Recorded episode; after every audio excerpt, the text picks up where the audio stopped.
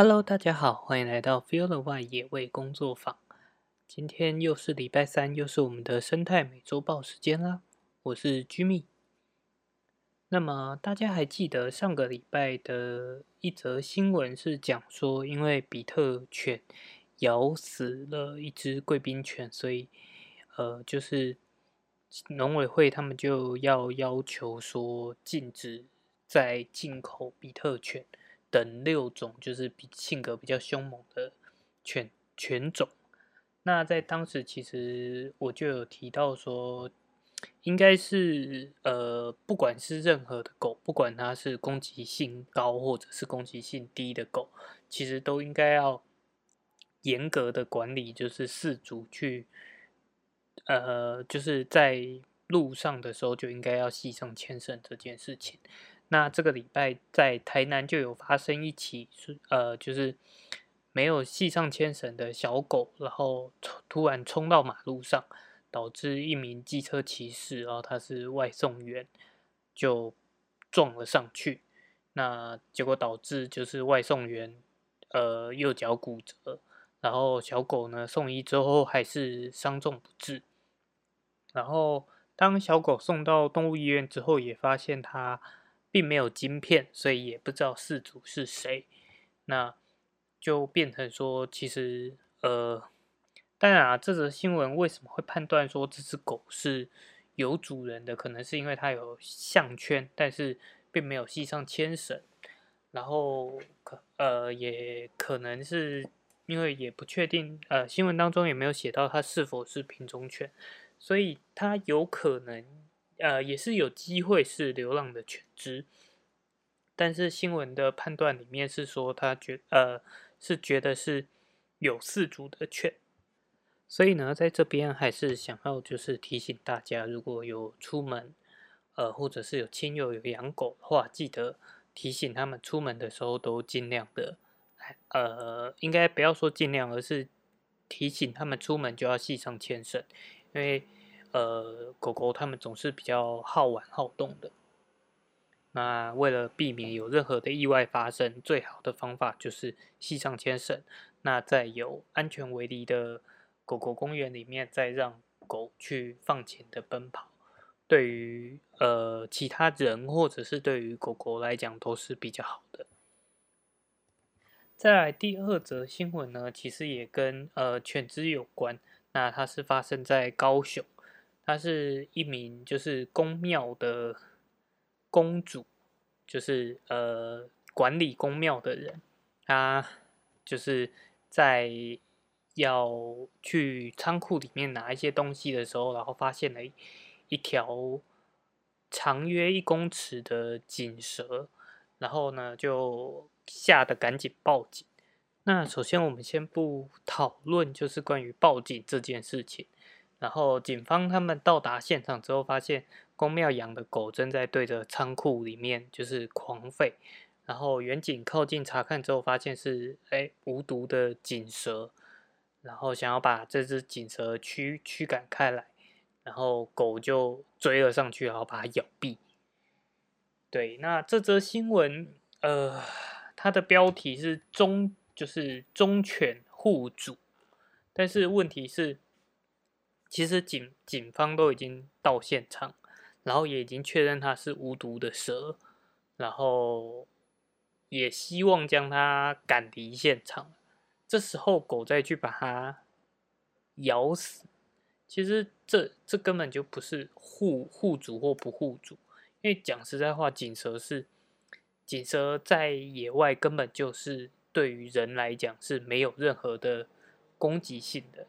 因为他们这种呃，应该是说基本上蛇这个议题就又有很多东西可以讲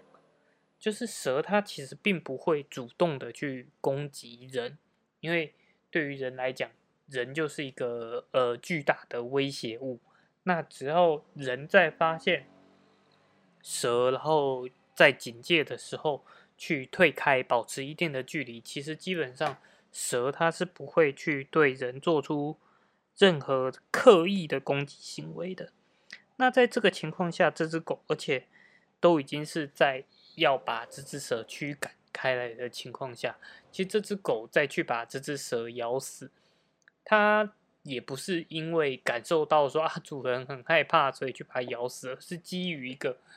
呃游戏或者是猎捕的心态去攻击这只蛇的，所以这就变成了是呃宠物与野生动物之间的冲突。那这个冲突部分其实。之前也有提过很多概念，那我也希望之后有机会把它做一个更完整的讨论。那不过今天就先讲到这里就好啊。另外提一个点是，刚刚提到说遇到蛇去报警是一件非常呃奇怪的做法。基本上现阶段警察及消防员都已经不再处理这些野生动物的事情，所以。如果遇到相似的状况，第一时间其实应该是要通报县政府的农业处。那农业处会在，呃，基本上应该是农业处要有专员来做处理。那如果农业处他一时调不出人手，他也有可能在另外的请警方协助。但是第一时间这这件事情的职责并不是在警方或者是消防员身上。好。再来是野生动物的部分，呃，在这一个礼拜呢，苗栗发生了两起石虎的死亡事件。那一个呢是在在呃苗栗的后龙镇，然后在十七号的晚上有发现了一只鹿杀的个体，然后呃判断是四个月大的公石虎。那因为它的就是可能呃骨骨呃头部有受到撞击的痕迹，所以呢判断是遭到车辆撞击死亡。那呃再来第二起呢是在二十一号的早上，有民众通报说在铜锣发现了另外一只石虎的尸体，然后这只这只石虎呢，它送兽医检验之后。发现它身体的腹部有多处的咬伤，所以呢，这个这个个案就判断说可能是遭到犬只攻击。那这也是呃今年的第就是第一起被明确确定说是被犬只攻击死亡的案例。好，再来是呃新北市的石门石门。滨海公路有一个就是排水的箱涵，见了有一只就是梅花鹿摔，就是跌到里面，然后受困。那后来动保处的兽医到场检视检视，然后就发现它呃没有耳标，就是没有耳上没有打标签，然后所以认为是野生的梅花鹿。那就因为因为这样的案件案件。所以呢，就觉呃不排除说石门山区可能有野生的鹿群存在。那这则新闻呢，其实在更早之前，在粉丝专业上面，其实呃我有我有提到过这件事情，就是其实台湾呃目前来讲，应该算是没有野生的梅花鹿族群，因为。梅花鹿在台湾其实是曾经在一个呃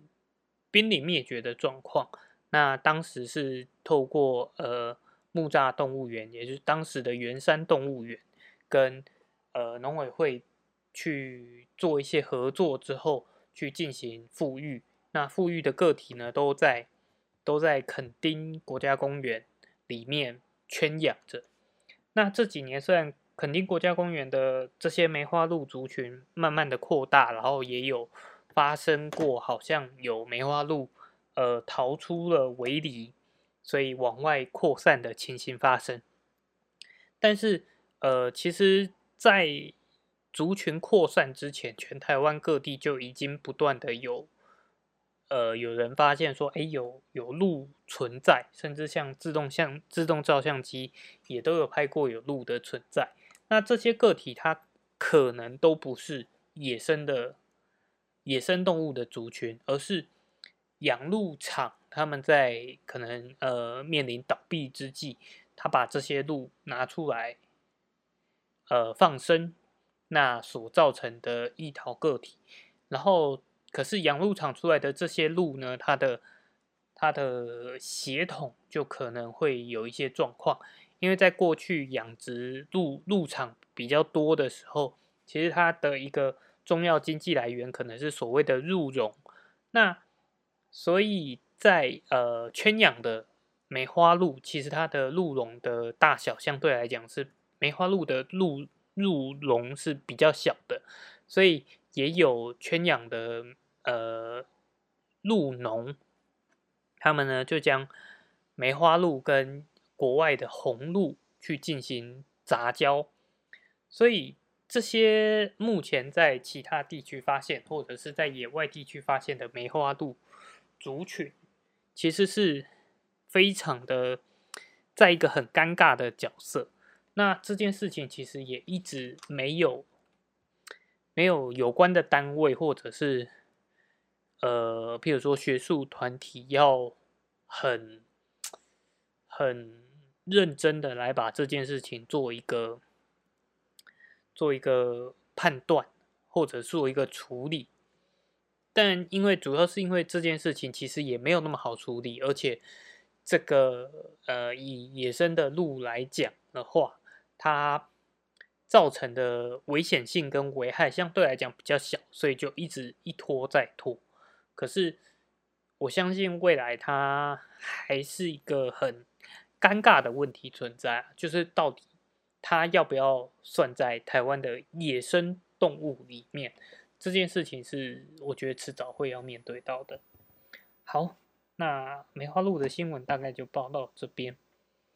再来一则是呃跟环境比较有关，但是也跟旅游稍稍有点关系。那这则讲的是小琉球的部分。小琉球它本来就是全台湾密度最高的乡了。那因为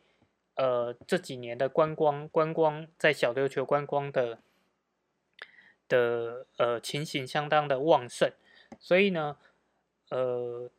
其实每每天登上小琉球的游客早已经超过了当地的居民民呃数量，而且是超过环境负荷的量了。但是因为呃因为它是一个观光产业，所以也对于地方上是带来了很大的经济帮助。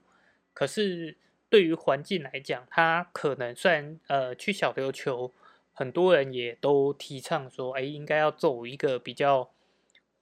对环境友善的行程啊，或者是去了当地要尽量避免去伤害自然环境。但是其实，即便在保护环境的情况下，当人数过多的时候，它对于环境的呃。的负担还是超过于环境所能负荷的，所以这件事情，嗯，应该说这则新闻也，我相信慢慢的这件事情可能也会浮上台面，就是我们到底要不要，呃，为了环境而去限制游客数量？那这个时候又会变成是保护环境跟经济发展的一个冲突存在。但是如何让环境能够永续下去？我想这是我个人的立场，会觉得说如何永续的让这个资源存在，其实反而是更重要的。好，再来呢是国外的新闻。那不知道大家还记不记得，在七月初的时候，《生态美洲豹》其实有报过一则在非洲有呃很多大象突然离奇死亡的新闻。那到了最近，终于有了一个比较明确的结果。啊，最后发现说，造成大象集体死亡的凶手是水塘里面的蓝绿藻。那这些蓝绿藻呢，它会产生一些毒素，让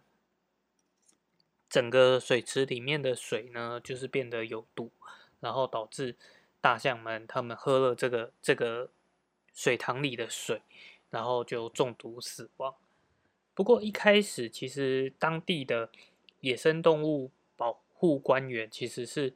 呃就是对于这个推论是怀疑的，因为正常来讲，蓝绿藻只会聚集在靠岸边的水面上。那大象通常喝水的话，会在池塘的中央。不过最后，呃，就是实验室的化验结果出来，就证明它是蓝绿菌里里面的神经毒素导致它们死亡的。哦，那呃，在接下来的话，主要是有几个活动，希望跟大家做分享。第一个是由南投的特有生物研究中心，他们其实从二零一七年开始，就在南投地区发现了。有呃，就是陆陆续续发现四起，就是因为蓄水池，就可能农地他们要储存灌溉用水的蓄水池或者是水井，那这样的环境造成了石虎受困在里面，然后甚至死亡的状况发生。所以呢，现在他们希望就是找呃在南投地区的民众，如果说有发现自己家里附近或农田附近有。类似这样子的水池的话，就可以呃上网通报给他们知道。那后续的话，他们可能会呃至少可以知道说哪些地方是比较危险的，然后或者是有可能会可以告诉大家如何的去做一些简单的装置，让动物是可以逃离这样子的的一个陷阱。好，再来是一个比较观光。的讯息就是在中秋节的前后，其实是菱角成熟的季节，那也是呃水蛭一种非常漂亮的鸟类繁殖的尾声。那水蛭这种鸟类呢，其实最广泛被知道的分布地区就是在台南的关田，因为它们的生活跟呃菱角田其实是非常的密切的。像在台南也有一个水蛭的呃园区，那。就是如果说最近有到台南去游玩的，也可以趁着这个机会去去水质保育园区逛逛，然后去欣赏这种漂亮的鸟。那讲到呃菱角跟水蛭的话，在今年就是呃他们也推出了一种，就是因为附近的一些菱角的农夫，他们也采取了一个比较友善于环境的方法。那也希望把这样的方法就是。呃，做一个农产品的推广，所以呢，他们就有一个新的呃品牌出现，叫做关田林志林，林是菱角的林，志是水质的质。那这个产品也跟呃全年福利中心有进行一个合作，就是有一点仿照当时老鹰红豆的模式。所以就是如果对于这样的产品有兴趣的话，也欢迎到。全年福利中心去支支持这样子友善环境的产品。那除了水蛭以外呢，现在也是迁徙性猛禽的一个过境时间，包含了像现在十月初是赤腹鹰，在接下来会接着国庆鸟，就是所谓的灰面鹫的一个要往南去渡冬的一个过境期间。那这个季节其实是会聚集非常多的鸟友，他们会到。屏东的垦丁去欣赏这些鸟过境的时候的一个群聚的情形，包含他们可能会群聚的盘旋啊，或者是顺着呃顺着海风要出出海的时候，都可以有一个比较近，然后比较比较壮观的画面可以去欣赏。那如果最近有要去南部去屏东出游的朋友，也可以考虑把这样的一个行程列在。你们的旅游过程当中，也是一个非常好亲近、亲近自然的一个方式。好，那这周的生态美洲报就到这边啦。这个礼拜呢，我会尽量的生出一集，主要是呃，因为上上一次介绍我自己背景的时候，有讲到说我是一个野外资源调查的工作人员，那。所以也希望就是可以呃透过一个新的部分来跟大家聊聊这个这样子的工作，主要大概可能是做什么。那预计希望的话，可以在礼拜五晚上就是把它录完。那有兴趣的话，也欢迎持续追踪我们的 podcast。那还有我们的呃脸书的粉丝专业。那我们就下礼拜见喽，拜拜。